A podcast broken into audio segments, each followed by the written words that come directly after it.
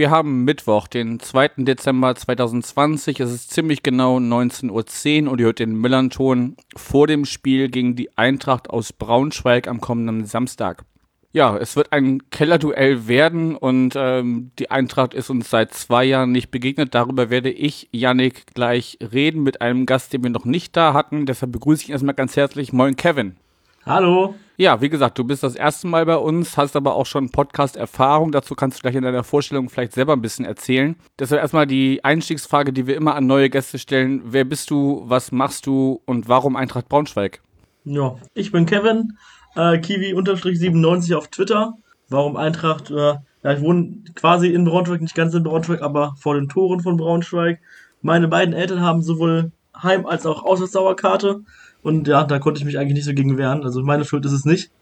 Ja, und einen eigenen Podcast habe ich ja auch, wie du gesagt hast. Äh, da Eintracht lebenslang. Da sind wir jetzt seit einem Jahr ziemlich genau dabei.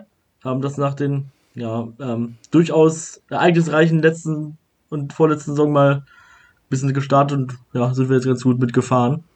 Ja, sonst außer Fußball mache ich eigentlich nicht viel, aber dafür viel Fußball. Okay, also ich habe mir auch die äh, aktuelle Ausgabe von euch angehört, werde ich auch verlinken in den Show Notes ähm, und werde da vielleicht auch ab und zu Bezug nehmen, wenn wir über Themen reden, die ihr da äh, aktuell auch angesprochen habt. Ähm, zu wie vielen Leuten seid ihr denn bei euch im äh, Eintracht Lebenslang Podcast? Normalerweise vier. Hin und wieder haben wir aber auch Thomas von ähm, Gegengrade Podcast dabei, wenn der mal nicht alleine sein will, sozusagen beim Reden. ja, ihr habt es irgendwie als, als Lagerfeuer, äh, an dem man sich die Sorgen äh, loswerden kann, Genau. betitelt letztes Genau. Mal. Ja, war nötig, war nötig. Ja, da, dazu, dazu würde ich aber jetzt noch gar nicht kommen, sondern erstmal so ein bisschen äh, zurückschauen. Wie gesagt, ähm, seit zwei Jahren äh, sind wir uns nicht begegnet. Ihr wart zwei Jahre in der dritten Liga unterwegs, seit äh, der, nach der Saison 17, 18 als 17. abgestiegen, ähm, dann quasi fast durchgereicht worden aus der dritten Liga in Liga 4 mit, mit Platz 16 abgeschlossen und dann ähm, in der vergangenen Saison 1920 durch den äh, durch, den Titelgewinn von, von Bayern 2 äh, quasi direkt aufgestiegen. Aber das sind jetzt nur die nackten Zahlen. Fülle uns das mal ein bisschen äh, mit Inhalt. Wie hat sich das als Fan angefühlt? Erstmal der, der Abstieg und dann zwei Jahre dritte Liga und dann wieder aufzusteigen. Also was für den Abstieg auf jeden Fall wichtig ist, würde ich sagen, dass wir in der ganzen Saison ein einziges Mal auf einem direkten Abstiegsplatz waren. Das war halt unglücklicherweise der letzte Spieltag. Mit 39 Punkten abzusteigen, nachdem man vorher mit äh, 66 Punkten nicht aufgestiegen ist, in der, in der Saison davor fast aufgestiegen und in der Relegation verloren, ähm, ist dann irgendwie so ein, naja, fühlt man sich ein bisschen, ja, fühlt, weiß kann man, konnte man nicht so richtig verarbeiten, weil wir eigentlich auch die ganze Saison so im Mittelfeld eigentlich waren. Und auf einmal sind wir letzten Spieltage, ich glaube, wir haben die letzten äh, sechs Spiele nicht mehr nicht gewonnen und davon noch dreimal verloren. Das, ja, das war irgendwie, konnte man den ganzen Sommer nicht so begreifen. Wenn dann auch noch ein Trainer weggeht, der zehn Jahre da ist, ist das, also bis so die ersten Spieler gegangen sind und gekommen sind, war das irgendwie noch so ein bisschen fern. Ähm, und in der Saison danach, naja, ging dann sehr gut weiter. Da hatten wir dann halt einen jungen Trainer, der dann auch sehr viele junge Spieler hatte und irgendwie auch nicht so richtig den, ja, nicht so richtig die Führungsspieler hatte. Also es waren zwar welche mit Erfahrung dabei und auch welche, die in der zweiten Liga auch schon gespielt haben, aber irgendwie kam in der dritten Liga halt überhaupt nicht klar. Und ich glaube, acht Punkte war das meiste, was wir Rückstand hatten auf dem Nicht-Abstiegsplatz. Auch nicht so, also ziemlich spät in der Saison, irgendwie in der Winterpause. Dann kam irgendwann ähm, André Schubert als sehr, sehr teurer äh, Feuerwehrmann. Und im Winter kamen dann, ich weiß gar nicht wie viele Spieler, wie zehn Spieler oder sowas im Winter. Und dann haben wir das noch von hinten aufgerollt und mit einem einzigen Torunterschied äh, die Klasse gehalten. Also wir hatten ein Tor, bessere Tordifferenz als Cottbus, gegen die wir naja, äh, für die, fürs Drama noch am letzten Spieltag ge gespielt haben. Damit es auch noch schön spannend wird. Und ich glaube, da bin ich, ich bin nur tausend Tote gestorben. Wirklich. Wir verloren hätten, wären wir abgestiegen, wir haben unentschieden gespielt. Also hätte ja nur ein Tor an dem, an dem Tag oder irgendeinen anderen Spieltag der Saison gefehlt. Und wir wären in der vierten Liga gewesen. Also Drama ist immer irgendwie dabei. Dann in der letzten Saison war, haben wir dann, äh, André Schubert äh, ist gegangen, weil er sich nicht wertgeschätzt gefühlt hat irgendwie oder er bei Kiel mehr Geld bekommen hat, weiß man ja immer nicht so. Und dann haben wir mit Christian Friedmann einen jungen Trainer geholt, der vorher Co-Trainer war bei uns. Und sind eigentlich auch ganz gut in die Saison gestartet. Ja, wir waren auch eine Zeit lang Erster. Da hat man dann gedacht, okay, man steigt da vielleicht doch mal gleich wieder auf. Ähm, wir haben von den ersten sieben Spielen sechs gewonnen, eins verloren. Und danach lief es irgendwie nicht mehr so, nicht mehr so gut. War immer so ein bisschen, naja, nicht unbedingt schlecht gespielt, aber auch nicht gut gespielt. Und dann, es, man hat, niemand hat so richtig gesagt, was das Ziel war. Eigentlich waren wir immer recht weit oben mit dabei. Wir wollten, äh, Ziel war besser als letzte Saison offiziell, aber das ist ja immer bei, ähm, naja, sag ich mal, größeren Vereinen der dritten Liga muss ja eigentlich immer das Ziel Aufstieg sein. Längerfristig oder kurzfristig sogar. Ähm, und dann haben wir halt, nachdem wir die ersten, aus den ersten äh, sieben Spielen sechs gewonnen haben, am ähm, 15. Spieler den Trainer entlassen und haben Marco Antwerpen geholt, mit dem es ja äh, nicht, es gab zwei Siege zwar, aber die waren jetzt nicht so richtig überzeugend. Danach lief es eigentlich auch überhaupt nicht richtig weiter. Wir hatten halt Martin Kubilanski einen, der uns hin und wieder mal zum Sieg verholfen hat. Bis zur Corona-Pause waren wir dann zwar oben dran, wie eigentlich die Hälfte der Liga. Also wir waren Zehnter, glaube ich, aber hatten nur drei Punkte Rückstand auf den Aufstiegsplatz. Und dann war halt erstmal Pause. Und weil unser äh, Sportdirektor leider nicht in der Lage war, ähm, den Kader wie gewünscht von 28 auf 22 zu reduzieren im Winter, sondern auf 29 zu erhöhen, hatten wir dann in der, nach dem Restart das, den Vorteil, dass wir eigentlich zwei ziemlich gleich starke Mannschaften abwechselnd aufbieten konnten, bis auf den Tort und Martin Kubilanski halt. Und dann haben wir uns irgendwie durchgemogelt und sind als Dritter direkt aufgestiegen. Was ja passt zu den kuriosen letzten Jahren. Also letztes Jahr war eigentlich entspannt quasi aus Eintracht Sicht, weil man schon vor dem letzten Spieler wusste, auf welchem Platz wir sind. das ist seit 2017 das erste Mal gewesen, dass wir das am vorletzten Spieltag wussten. Das ist ja auch nicht so richtig früh. Ja, wobei die Presseberichte irgendwie sagten, also ihr habt dann den letzten Spieltag irgendwie mit 3-2 gegen Mannheim gewonnen und äh, weil Duisburg nur Unentschieden gespielt hat, hat es dann für euch am Ende gereicht. Irgendwie so habe ich das verstanden. Genau, ja, genau. Es war noch, es war echt kurios, weil wir hatten schon gewonnen, wussten nicht, weil Duisburg hat noch geführt und äh, also war das Ergebnis noch nicht richtig für uns. Und dann haben sie zu, im, zu ähm, dem Spiel rübergeschaltet und dann hat Bayern noch das Tor gemacht, dadurch waren wir dann aufgestiegen. Also konnten wir das Tor noch live miterleben. Leon Dayaku in der Nachspielzeit. Also das war, ja, wenn es äh, spannend wird, dann äh, wie bei uns. Aber ja, es wird irgendwann schon gewohnt, aber so richtig daran gewöhnt kann man sich eigentlich auch nicht. Okay, klingt aber nach einer Story, die man auf jeden Fall noch seinen Enkeln erzählt später. Ja, ja, ja, wir haben, wenn, wenn wir aufsteigen, ist es irgendwie meistens so. Irgendwie, irgendwie immer in der letzten Minute oder am letzten Spieltag oder irgendwie mit Drama. Okay, dann seid ihr jetzt wieder zurück in Liga 2 nach zwei Jahren Abstinenz. Ähm, du hast einen Namen schon genannt, den ich auf jeden Fall äh, thematisieren möchte. Ähm, Thorsten Lieberknecht war irgendwie immer das, was man so als Außenstehender mit äh, Eintracht Braunschweig zumindest in den letzten Jahren ähm, verbunden hat. Dann hast du die Zwischenstationen schon genannt. Jetzt ist Daniel Meyer da. Wie ist so dein, dein Fazit erstmal auf die Trainerhistorie bezogen? Also es ist schwierig, das so zu bewerten, weil, äh, also es ist komisch, wenn man nicht mehr Thorsten Lieberknecht, Thorsten Lieberknecht Trainer ist, weil als ich so richtig Fan geworden bin, abseits davon, wenn man jetzt noch ein bisschen jünger ist, dann kann man das immer nicht so richtig bewerten. Aber so, seit ich richtig regelmäßig hingehe, ist Lieberknecht eigentlich immer Trainer gewesen oder da gerade Trainer geworden. Das zehn Jahre ist auch eine richtig lange Zeit. Das kann man sich ja gar nicht mehr vorstellen, eigentlich bei den allermeisten Vereinen. Weiß gar nicht, ob das irgendein Verein in den letzten Jahren noch hatte, sonst, außer Darm, äh, Heidenheim vielleicht. Das, dann auf jeden Fall so viele Trainer auf einmal zu haben, wir haben wir so ziemlich genau jedes halbe Jahr gewechselt. Das, man kann sich nicht so richtig dran gewöhnen dass jetzt ein anderer sitzt. Wir haben auch verschiedene Typen gehabt, ne? zwischen harter Hund und äh, netter Familienvater mäßig, wie jetzt Petersen zum Beispiel. Daniel Meyer ist jetzt ähm, studierter Jurist, Volljurist. Merkt man schon an seiner Ausdrucksweise, dass er halt ganz gut reden kann. Ist natürlich schwierig jetzt mit, mit einem eigentlich nicht richtig, wir sind ja eigentlich souverän aufgestiegen aus der dritten Liga, was vielleicht noch wichtig ist. Wir sind ziemlich glücklich aufgestiegen, haben eigentlich jedes Spiel nach dem Restart glücklich gewonnen. Und das merkt man halt auch in der Mannschaft. Ne? Wir hatten äh, ziemlich viele Abgänge und ziemlich viele Neuzugänge. Äh, Neuzugänge. Das ist noch nicht so richtig eingespielt. Und wir haben auch ziemlich viele Ausfälle. Dann merkt man dann irgendwann schon, dass es halt nicht mehr so richtig, äh, noch nicht so richtig läuft. Aber er wirkt von seinen Ideen und von seinem Plan und vor allem von seiner Ausdrucksweise eigentlich ganz, ja, also als ob er das nötige Wissen hätte, um es weiterzubringen, dauerhaft.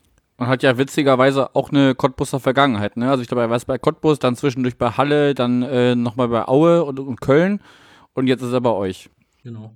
Okay, dann hast du jetzt äh, die äh, Wechsel im, im Sommer schon angesprochen. Natürlich klar, nach einem äh, Aufstieg in eine, in eine andere, höhere klassische Liga wird, wird sich einiges äh, im Kader verändert haben.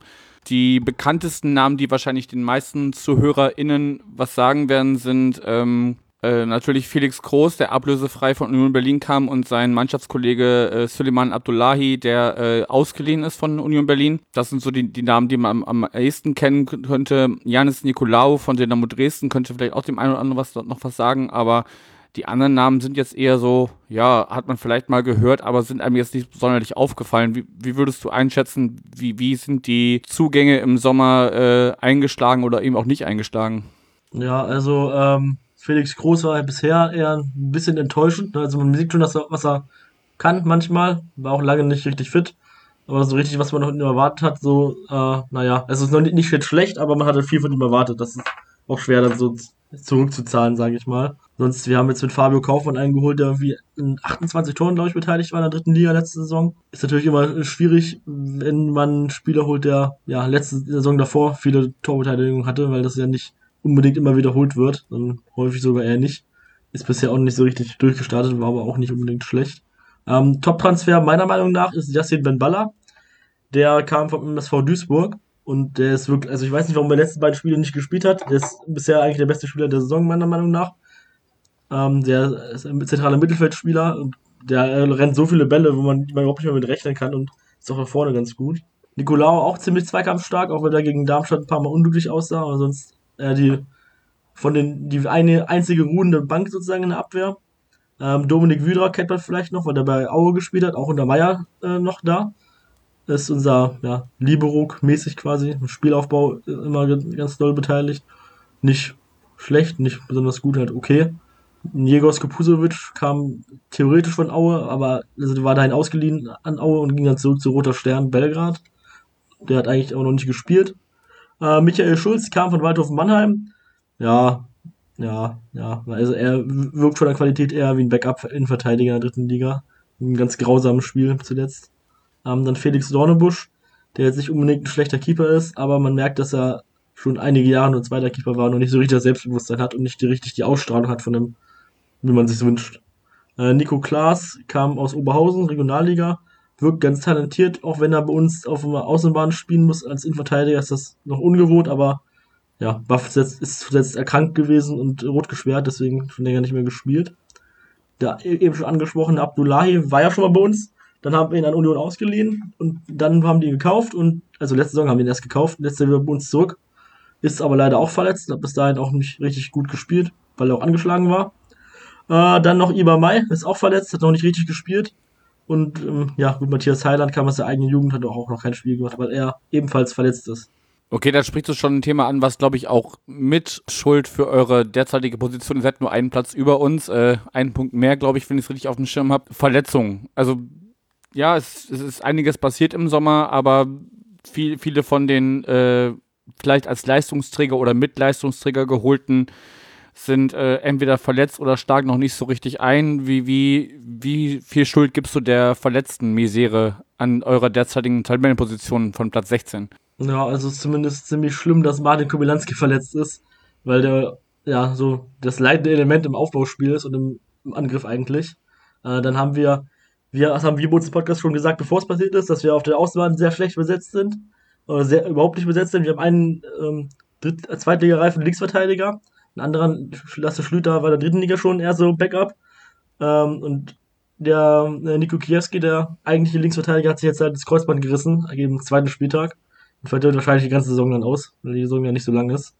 Ähm, das sind schon mal zwei Stammspieler, die jetzt ein paar Spiele gefehlt haben. Sonst halt immer wieder irgendwelche anderen Ausfälle, dass man immer wieder umbauen muss. Und dass bei einer Mannschaft, die so noch nicht so richtig eingespielt ist, ist immer so ein, ja, man merkt in der Abwehr vor allem, dass es halt nicht, noch nicht so richtig passt. Und das wenn man dann immer umbauen muss, ist das halt, ja, bleibt es auch erstmal so. Das wird schon nicht, jetzt keinen großen Teil gemacht haben, aber also vor allem, weil die meisten Spiele durch die Defensive verloren gegangen sind und die Fehler nicht unbedingt mit Eingespielter zu tun haben. Aber offensiv sind wir auf jeden Fall deutlich geschwächt dadurch, wenn die beiden besten Spieler da nicht dabei sind. Okay, dann würde man ja sagen, als Aussteiger wäre es wahrscheinlich wirklich erstmal wichtiger, hinten defensiv äh, gut zu stehen, bevor man dann vor, vor die Tore macht, weil 0-0 bringt auch Punkte. Das ist ein, ein äh, Themenkomplex, den ihr auf jeden Fall auch bei euch in der aktuellen äh, Episode von, von Eintracht lebenslang angesprochen habt. Die Defensive und vielleicht auch die mangelnde Kommunikation innerhalb der Mannschaft. Also, dass, dass die Leute sich einfach nicht sagen, Mensch, da ist keiner hinter dir, du brauchst den Ball nicht äh, unbedingt ins Ausspielen. Mhm. Vielleicht, vielleicht, vielleicht machen wir da den Bogen jetzt zur, zur, zur aktuellen Saison und, und steigen gleich bei dem, bei dem letzten Spiel ein, wo ihr gegen äh, Darmstadt 98 äh, sehr äh, untergegangen seid schon und, und durch viele, ja, im Zweifelsfall einfach zu verteidigende Situationen äh, äh, 4-0 verloren habt. Wie, wie, wie groß ist das Abwehrproblem bei Eintracht Braunschweig? Ja, ich glaube, wenn, wenn man das die Tore anschaut, äh, dann ist das ziemlich offensichtlich, dass das ähm, einfach Fehler sind, die dürfen in gar keiner Liga passieren. Also nach, mein, nach fünf Minuten den Meter gegen sich zu kriegen, passiert halt mal.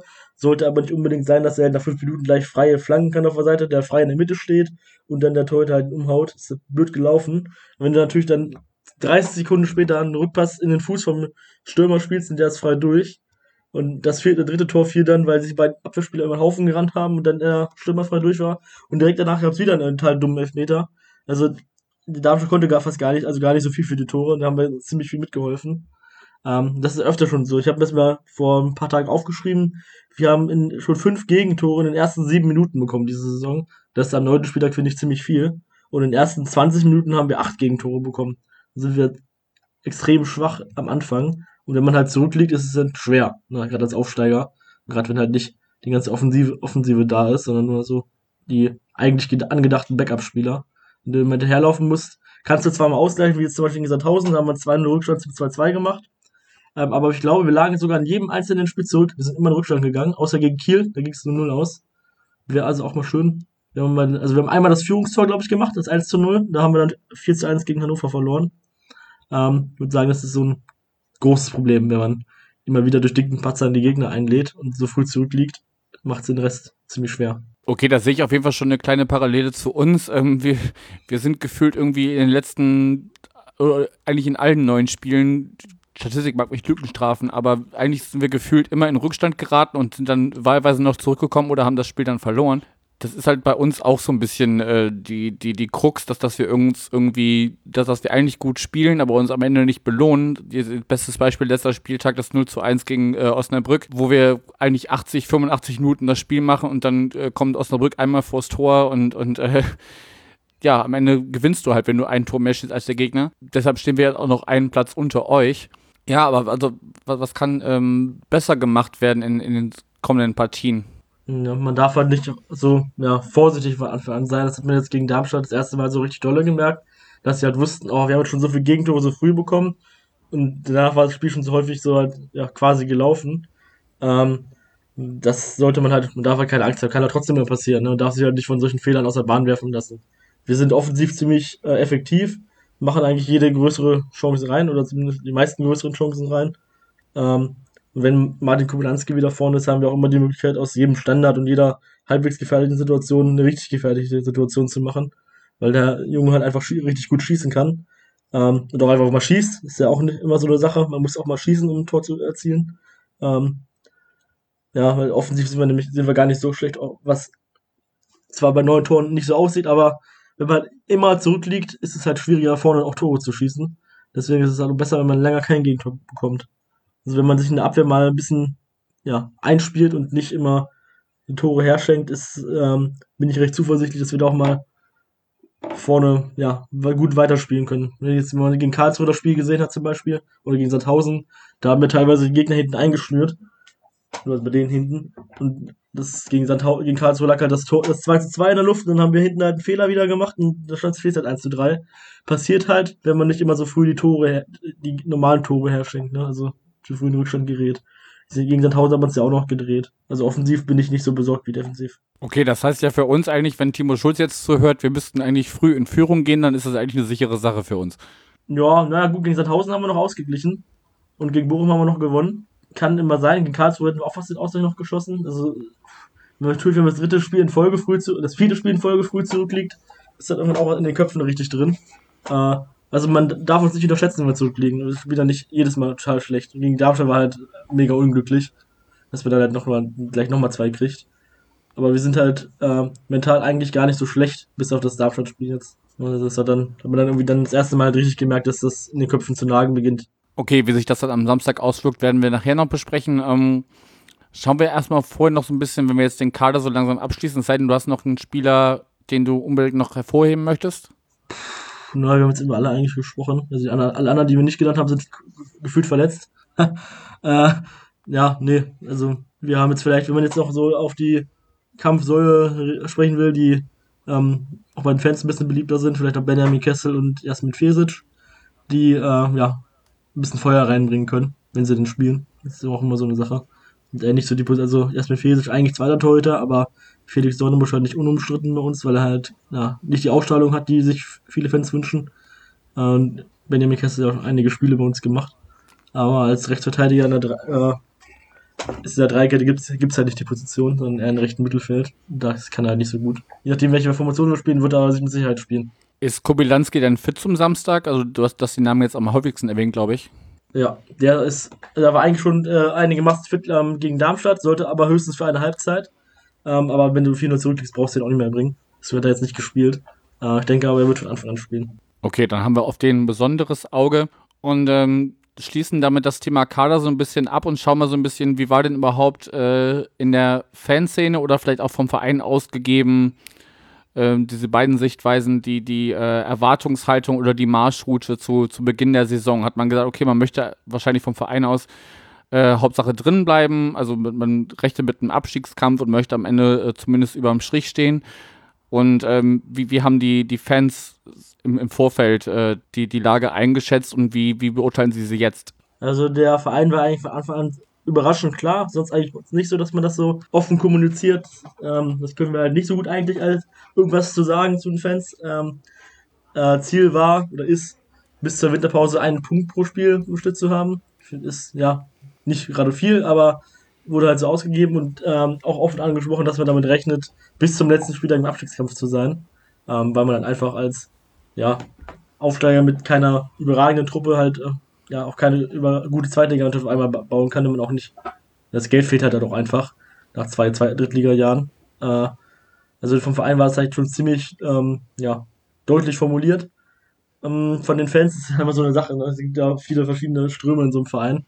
Also den Fans, die schon länger wahrscheinlich dabei sind, auch sich nicht von unserem Bundesliga-Jahr damals vernebeln lassen haben, wussten, dass das genauso wirklich der Verein sagt. Abstiegskampf bis zum, bis zum Schluss. Dass es natürlich auch mal Rückschläge gibt, klar.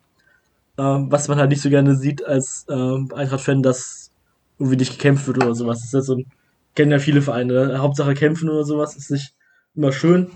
Aber das wirkte man zuletzt halt nicht so. Ich finde aber eigentlich, dass das bisher in den meisten Spielen schon vom Einsatz her okay war. Ist aber schwierig, wenn man halt zwei immer so krasse Rückschläge hat. Das macht dann halt ein bisschen saurer. Und wenn man, wir haben so eine komische Sache bei uns in Braunschweig, dass viele äh, Fans einmal einen Sündenbock suchen. Das war früher Henrik Zuck, dann Steffen Kanser. Und jetzt kristallisiert sich entweder halt Robin Ziegler zum Beispiel raus, Michael Schulz oder Felix Dornebusch. Dass dann immer ein Spieler irgendwie mehr kritisiert, kritisiert wird als andere Spieler. Keine Ahnung, warum das so ist. Ist aber irgendwie schon länger so. Zumindest, ist doch zumindest in sozialen Medien so. Ist ja immer noch was anderes als wie es im Stadion ist oder wie man, wie das in der Gesamtheit ist, sind halt, häufig ist so, sind so eine Personen ja besonders laut.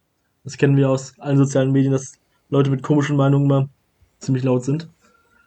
Ähm, aber ich, ja, es, also es ist ein bisschen komisch, also was, was das Problem ist, denke ich, dass man sich im Stadion seinen Frust rausschreien kann, sozusagen, wenn man mal auswärts eine 4-0 Klatsche kriegt oder sowas. Da staut sich alles an, kannst vom Fernsehen nicht so richtig pöbeln wie irgendwie im Stadion, so dass du irgendwie dich auch mal aufregst. Mm, und dann setzt sich halt viel am Computer und äh, tippen da ja Frust raus.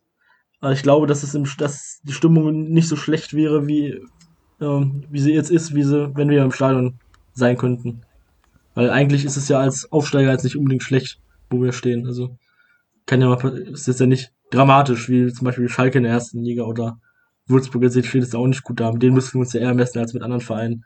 Mit den Hannover und Nürnberg stehen da auch noch unten drin, Düsseldorf ja auch. Die haben einen viel höheren Etat. Äh, und ihr seid ja auch schon zum Beispiel länger in der, in, in der zweiten Liga als wir jetzt am Stück. Das ist, glaube ich, nicht bei einem Kopf angekommen, wie wenig Geld wir in der dritten Liga hatten. Dass, wir, dass man da 20 Millionen Verluste von einem Jahr aufs andere hat, das kann man ja nicht einfach so kompensieren. Dass wir halt auch viele, wie ich eben angesprochen habe, viele Verletzte haben, auch unglücklich Punkte abgegeben haben. Und es halt noch am Anfang der Saison ist. Also es, ist, es sind viele, viele Ströme bei uns. Also ich denke, der Großteil ist noch nicht nur nicht sauer, aber es gibt halt immer viele, die halt sehr laut sind.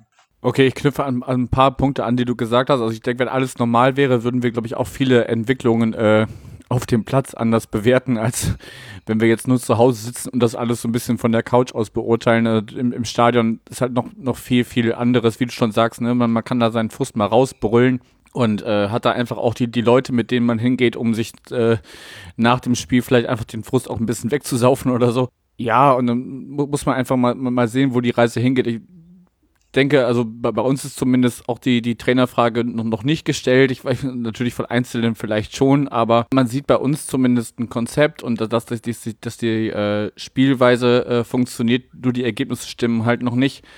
Ähm, und wenn wir davon vielleicht mal auf euch überleiten, ähm, Du hast jetzt nur Spieler genannt, die vielleicht in Frage stehen bei den, bei den Fans. Ähm, wie steht es denn um die äh, Position von Daniel Meyer, Daniel Meyer und äh, Peter Vollmann?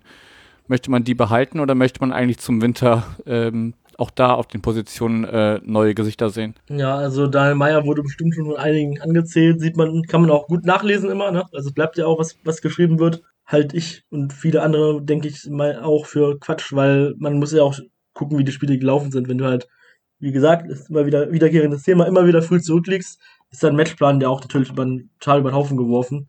Das kann man auch einfach nicht fair bewerten. Und es sind neun, neun Spiele. Äh, da, wir haben jetzt so oft einen Trainer schon gewechselt in den letzten Jahren. Da kann man auch einfach mal ein bisschen Zeit lassen. Wir sind noch nicht mehr auf dem direkten Abstiegsplatz. Wir sind total drin noch. Mit ein, zwei Siegen bist du auf einmal ganz weit oben mit dabei. Also, es gibt auf jeden Fall welche, die schon sagen, man muss den Trainer wechseln. Dann muss mal wieder ein harter Hund her, kennt man ja, ne? Das ist ja immer wieder, immer wenn es sich läuft, vor dann irgendwelche Leute einen harten Hund, der den Spieler ein bisschen laufen, ein bisschen kotzen oder sowas. Ähm, ja, also es ist ein bisschen Gepöbel halt von, ja, vermeintlich auch eher Facebook oder sowas, als Beispiel jetzt. Ähm, Peter Vollmann, ja, ist, wird von eher, wird nicht so kritisch gesehen von, den, von den gleichen Leuten, sondern eher von anderen Leuten, die sich Sorgen machen um die langfristige Ausrichtung. Wir haben keine Scouting-Abteilung ähm, und es wirkt auch nicht so super modern, wie da gearbeitet wird. Es ist halt ein bisschen, man kann halt nicht immer Spieler kaufen und keine verkaufen für Geld, das geht ja nicht. Man hast halt kein Geld, hast ja kein Geld mehr. Und das macht einem vielen Fans Sorgen. Deswegen ist Peter Vollmann eher in der Kritik bei ähm, ja, Leuten, die sich vielleicht mit da Datenscouting oder sowas beschäftigen und sich allgemein mit Scouting beschäftigen. Weil bisher, gut, hat jetzt im letzten Winter zwei gute Laien geholt und diesen Sommer sind die Transfers okay. Bisher kann man es noch nicht so richtig sagen, ob die wirklich, wirklich gut sind, aber es ist halt blöd, wenn man immer keine Spieler los wird. Ne? Das sind drei, vier Kaderleichen, Kaderleichen drin, die ja auch Gehalt kosten. Da hätte man halt auch einen Scout von anheuern können, wo man halt mal einen jungen Spieler vielleicht findet, den man auch für mehr Geld verkaufen kann, als man ihn geholt hat. Das ist halt so das, der sein Kritikpunkt für Peter Vollmann mit Daniel Meyer, ja. Es waren jetzt halt unglückliche Spiele zuletzt, ja. Wirklich nicht gut, waren sieben Tore in zwei Spielen, ja. Wird man schnell angezählt. Also der Trainerstuhl ist seit äh, dem Abstieg damals sehr locker geworden bei uns. Okay, ich hatte aber zumindest bei äh, Transfermarkt war es, glaube ich, also zumindest da ploppte die, die News auf, dass äh, dass das äh, Präsidium oder, oder die, die äh, sportliche Leitung auf jeden Fall Daniel Meyer den Rücken stärkt und dass man im, im Winter auch noch ein bisschen agieren will. Ja, ja, das im Winter agieren, das ist eine ganz lustige Sache, weil irgendwie alle zwei Wochen dann eine andere Meldung zu kommt, welche Positionen jetzt geholt werden sollen, welche nicht. Äh, irgendwie erstmal nur Stürmer, dann auf einmal Innenverteidiger und Stürmer, dann Außenbahn und Stürmer, dann Stürmer und Innenverteidiger und Außenbahn. Und dann wird dann gesagt, ja, wir haben eigentlich kein Geld. Dann doch, wir haben Geld da, wir haben extra Geld da gelassen. Das, ja, also irgendwie weiß man nicht so richtig, was man, was da jetzt Sache ist. Aber mit dem Rückenstärken, das haben wir auch schon zweimal, zwei, dreimal gehört zuletzt und dann ist irgendwie doch anders gewesen. Äh, mein, wir haben auch, Marco und wir haben halt entlassen, als wir aufgestiegen sind. Also, oder nicht verlängert. Entlassen wurde ja nicht.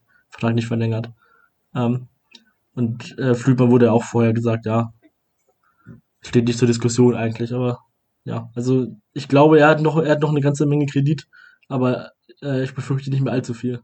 Ja, Kredit hat Timo Schulz bei uns auf jeden Fall auch. Also äh, allein, weil man, wie, wie ich schon gesagt habe, sieht, dass äh, äh, auf dem Platz was passiert ist und allein mit seiner Historie, ich glaube, da bringt er schon ganz viel Kredit mit in, in, in der, unserer Fanszene. Ähm, du hast jetzt schon, schon gesagt, momentan steht man nicht auf einem direkten Abstiegsplatz. Das könnte sich aber am kommenden Samstag ändern, wenn wir euch nämlich äh, überholen könnten. Was erwartest du dir denn von, von Samstag für eine Partie? Ja, ich denke, es wird ähnlich wie gegen Darmstadt ein ziemlich nervöser Beginn. Ne, wenn wir dann nicht unbedingt einen Meter verursachen oder sowas, hoffe ich, dass wir die ersten 15 Minuten überstehen. Ähm, ich denke, da wird besonderes Augenmerk drauf gelegt. Ist ja auch irgendwie, ja, gemacht werden muss, wenn man so auch häufig frühe Gegentore kassiert. Da wir immer wieder unterschiedliche Form Formationen spielen, also drei oder vier Kette, ist es ein bisschen schwierig einzuschätzen, wie sie offensiv aufgestellt sind. Wir haben halt die Möglichkeit, entweder schnell aufzustellen oder über ja, einen robusten Stürmer zu gehen mit Nick Proschwitz und dann halt den Ball auf Kubilanski abzulegen, der dann irgendwie macht schon irgendwas draus. Das ist der letzte Tag, damit sind wir auch aufgestiegen. Ball Kubilanski gegeben und der macht irgendwie ein Tor. Ähm, ja, wenn man immer halt nicht mit der ersten Elf spielt, eigentlich ist es ein bisschen schwierig zu erkennen, wie jetzt das Ziel ist. Eigentlich wollen wir Ballbesitzfußball spielen. Hat gegen Darmstadt mit 24% Ballbesitz nicht so gut geklappt. Äh, aber ich, ja, das ist, ich würde gerne mal sehen, wie wir spielen, wenn wir nicht so früh zurückliegen. Ist schon ein bisschen her, dass das mal so war. Deswegen ja, fällt es einem schwer, sich so darauf zu beziehen, was so eigentlich der offensive ja, Spielplan ist. Okay, also lang, so lange wie möglich die Null halten und dann mal schauen, ob äh, Kobilanski vorne einen Treffer machen kann. Ja, und einen Standard kann er auch schießen. Dann macht den irgendeiner vielleicht mal rein. Also das ist, äh, damit waren wir immer sehr gefährlich, wenn er da war. Okay, dann nehmen wir für uns mit. Wir müssen äh, in den ersten 15 Minuten, das haben wir aber eigentlich in den letzten Spielen auch äh, weitestgehend immer getan, mutig nach vorne zu spielen und zu hoffen, dass wir möglichst früh in Führung gehen. Das kennen wir noch nicht so gut. Aber das, das wäre, glaube ich, ein, ein gutes Mittel, um gegen euch da am, am Samstag zu bestehen. Ich weiß noch nicht genau, wie ich das Spiel sehen werde. Da gibt es noch äh, Stand jetzt mehrere Optionen. Wie wirst du denn oder wie verfolgst du momentan die Spiele? Hast du irgendwie zu Hause eine Möglichkeit zu einem Bezahlsender oder triffst du dich in der Bezugsgruppe oder ich denke mal, in Niedersachsen werden die äh, Kneipen momentan auch zu sein, richtig? Ja, genau. Ja, ich bin da normalerweise bin ich ja immer im Stadion. Äh, wenn mir jetzt die nicht besuchbaren Spiele rauszählt, habe ich 98, 98 Spiele am Stück, nee, doch 98 Spiele am Stück gesehen. Ähm, deswegen ist es sehr komisch, wenn man auf einmal im Fernsehen gucken muss. Wir haben jetzt äh, ja, Sky, wir gucken über Sky. Wir haben neuerdings auch ein Fanradio, weil sich anscheinend genug Fans über die äh, schrecklichen Kommentatoren aufgeregt haben. Und halt Zu Recht. jeder Sky hat. Das ist auch eine nette Alternative. Ja. Ja, ja, ist nicht, meistens nicht so schön. Also wenn man mich der Kommentator nervt, dann kann ich darauf zurückgreifen, wenigstens. Ähm, ich bin meinen Eltern. Ähm, ich hatte irgendwann mal einen Stuhl gebaut aus der alten Sitzschale von einem vom Eintrachtstadion, die aus dem äh, Umbau übrig geblieben ist. Und darauf sitzend verfolge ich die Spieler. Ist ja bisher noch kein Glücksstuhl, ne? Ja, doch, da sind wir aufgestiegen. Ah, okay, ja, gut. Fair enough, ja. Ja, genau. Da, sind, da war, also, der dritte Liga kann der Stuhl. Zweite Liga weiß ich noch nicht so genau. Muss er noch lernen. Ja, der ist noch nicht dran gewöhnt. Okay, dann ähm, gucken wir so ein bisschen nochmal ergebnistechnisch. Äh, du hast schon gesagt, wie genau der Matchplan ist, vor allem wenn man dann doch wieder früh in Rückstand geraten könnte. Was wäre denn, wenn du ein Ergebnis tippen müsstest? Was, was, was würde da am Ende auf dem Tableau stehen? Also ich habe 1 zu 0 getippt für uns, ähm, weil ich zu Hause sind wir bisher eigentlich ganz gut gewesen. Habe erst gegen Karlsruhe das erste Mal verloren und ich glaube, dass jetzt sehr großer Fokus auf Defensivarbeit gelegt wurde, dass wir da äh, endlich mal ja vernünftig stehen und dass wir hoffentlich endlich mal ausnutzen, wenn ein Gegner äh, ja auch so nervös ist wie wir. Das können wir nämlich normalerweise eigentlich nicht. Vor allem, weil wir lustigerweise an der Hamburger Straße spielen, äh, die ihr ja außerhalb von Hamburg länger nicht mehr gewonnen habt. Da passt das ja irgendwie. Das wäre so ein typisch. Aber ich bin immer optimistisch und immer, wenn ich gegen Eintracht tippe, spielen die so, dass ich tippe ich nicht mehr gegen Eintracht. Das habe ich der, irgendwann dreimal gemacht, das haben die dreimal so gespielt und seitdem habe ich aufgehört damit. Nee, das sollte man auch nicht tun. Der eigene Verein, egal ob Tipprunde oder, oder äh, Geldwetten, es ist immer, gegen den Verein, eigenen Verein wettet man irgendwie nicht. Also ich mache das auch nicht. Nee, ich, ich war auch schon, äh, ich meine, zwei oder sogar dreimal bei euch. Äh, das war immer so ein bisschen äh, vom, vom Hauptbahnhof ankommen und dann mit, ein, mit dem Shuttle da einmal um die Stadt gefahren werden. Das, das wird sich ja jetzt am Wochenende erübrigen. Ähm, okay, du sagst 1-0 für uns, äh, für euch, Entschuldigung. Ich sage, ja, Kobilanski, den du jetzt schon so oft erwähnt hast, wird ein Tor schießen, aber das wird nicht reichen, weil wir schießen zwei und deshalb geht's äh, 1 zu 2 aus eurer Sicht aus mit einem ja, mit einem Serienbruch unsererseits und wir werden endlich mal wieder außerhalb äh, der Hamburger Stadtgrenzen gewinnen. An der Hamburger Straße. ja, ne, solche Geschichten schreibt nur der Fußball. Ja, das ist ja, das mögen wir immer nicht so gerne gegen Serien zu spielen, also gegen schlechte Serien zu spielen sozusagen. Das ist, das ist, das ist verrückt. Das, das ist immer, jedes Mal so. Wenn irgendwie ich irgendwie schon lese, irgendein Stürmer hat irgendwie so lange nicht getroffen, weißt du genau, ja, schießt sowieso ein Tor. Ja, das, ich meine, das hat wahrscheinlich jeder Verein, das kommt aber wahrscheinlich nur so vor, ne? Aber das ist, das merkt man halt immer, ne? Jeder Verein sagt ja immer, gegen verlieren wir gegen die Mannschaften, die unten drin stehen, oder immer sind wir Aufbaugegner. Gibt es ja irgendwie zehn Mannschaften in jeder Liga, die das immer sagen. Ich war übrigens viermal bei euch. Noch als der äh, Gästeblock noch anders aussah, glaube ich. Der wurde irgendwie aber umgebaut, ne? Da wahrscheinlich mehrmals umgebaut. Das, das kann durch, durchaus sein. Ich weiß nicht, von welcher Zeitspanne du sprichst, aber auf jeden Fall, ja. Mal. Ich gucke mal, wann, wann ich da war. Ich glaube 2011 war ich das erste Mal da. 11, 12. Ja, seit, irgendwas anders. Seit, seitdem, seitdem dürfte einiges passiert sein, auf jeden Fall. Da gibt es ja auch äh, äh, Horror-Stories von, von Gästefans, wie wie es damals wohl gewesen sein muss mit diesen, äh, ja, eher, eher äh, notdürftigen äh, Gästeklos und so. Ah ja, ich glaube, Toiletten in Auswärtsblöcken sind ja sowieso eine Sache für sich. Ja, das ist, ja, also ich habe ja viele Spiele auswärts jetzt gemacht, über 100 Spiele habe ich gesehen, über 80, 80 Stadien mit Eintritt gesehen, äh, bis in ja, Landespokal und sowas und ja. Also viele positive ähm, Beispiele gibt es da nicht. Ja, das stimmt wohl. Das ist irgendwie die Stelle, an der als erstes gespart wird. Ja. Gut, Tipps haben wir abgegeben. Ich glaube, soweit äh, themenspezifisch haben wir auch alles durch. Es sei denn, du hast noch irgendwas, was du anmerken möchtest, was ich jetzt nicht auf dem Zettel hatte, wo du sagst, Mensch, das müsste eigentlich jetzt hier in Vorbetrachtung des Spiels am Samstag noch äh, thematisiert werden. Ja, was vielleicht noch interessant ist und ja, ungewöhnlich ist, wir haben seit diesem Jahr eine Fanabteilung, in der sich ähm, die äh, ja, aktiven Fans äh, organisieren können und den anderen Sparten äh, ja, helfen können. Daraus ist eine Obdachlosenhilfe und eine Einkaufshilfe entstanden. Ähm, und wir hoffen, dass wir das, ja, ähnlich wie andere Vereine, ich weiß gar nicht, ob ihr, ob ihr das habt. Ich glaube, Darmstadt hat sowas ähnliches. Ähm, aber wir hoffen, dass wir da ein gutes Beispiel sein können für andere Vereine, dass sie das auch machen. Sollte jeder Verein drüber nachdenken, mal das zu machen. Ich würde, würde behaupten, bei uns am ehesten ver vergleichbar mit der AFM wahrscheinlich, also Abteilung fördernder Mitglieder, die auch abseits vom Profisport auch viel für die Jugendabteilung macht und auch sonst äh, unter anderem auch dieses Projekt, äh, in dem wir gerade reden hier, den Millanton auch äh, finanziell unterstützt. Also und, und klar, also hier ähm, über den Verein gibt es auch die Möglichkeit, ähm, für Obdachlose zu spenden, die dann äh, den, den kalten Hamburger Winter nicht äh, auf der Straße verbringen müssen, sondern auch mal ein Hotelzimmer beziehen können. Ähm, da passiert ja bei uns auch ganz viel. Ähm, da, da, ist eine schöne Überleitung dazu, dass ich äh, ja, wie gesagt, in eure Folge reingehört habe und äh, ich glaube, Martin hieß er. Mhm. Hat so einen kleinen historischen Abriss zu unserem Verein gemacht, natürlich mit ein paar äh, kleinen Spitzen äh, äh, versehen, aber fand, fand ich ganz sympathisch, sich da, sich da nochmal in unsere Geschichte so reinzulesen. Und äh, seit Bestehen unsere, äh, eures Podcasts äh, sind wir uns noch, noch nicht begegnet. Und von dem her war es ganz passend, dass er da nochmal so ein bisschen aufgezeigt hat, wo, wo kommt der FC St. Pauli her und äh, was ist da gerade aktuell los. Natürlich könnt ihr euch äh, manche, manche Spitzen äh, nicht verkneifen. muss, ja, muss ja immer ein bisschen sein, ne? ein bisschen stänkern muss ja sein. Obwohl ich, ich, aber du hast wahrscheinlich mehr äh, gehört als ich, weil ich war da auf dem Klo gerade, als er das gemacht hat. Äh, ich habe nicht so viel von gehört, aber man kennt sich ja, also die meisten Sachen weiß man dann ja schon. Aber er macht das sehr detailliert immer. Also da bin ich jedes Mal überrascht, wie viel er weiß oder wie er da recherchieren kann. Das klang auf jeden Fall nach, nach einiger Vorarbeit, ja. Ja, also ich glaube, äh, bei vielen Vereinen gibt es da auch Fans von eigenen Vereinen, die manche Sachen davon nicht wissen.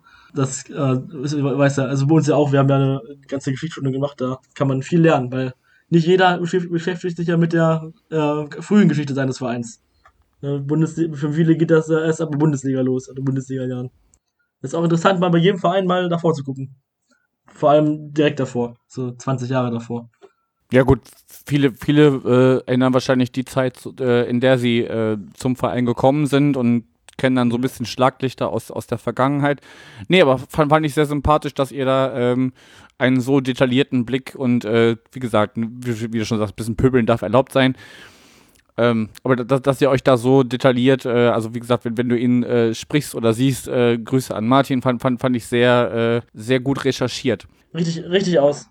Gut, wie gesagt, äh, die, die Folge verlinke ich auch in den Show Notes. Wenn du jetzt nichts mehr hast, würde ich zum Schluss kommen, weil wir haben die, die magische 40-Minuten-Marke auf jeden Fall schon überschritten. Ähm, ich danke dir auf jeden Fall für deine Zeit und äh, ja, wir, wir, werden äh, Anfang nächster Woche dann drüber sprechen, wie das am Samstag gelaufen ist. Genau. Ja, ich habe nichts mehr. Vielen Dank für die Einladung.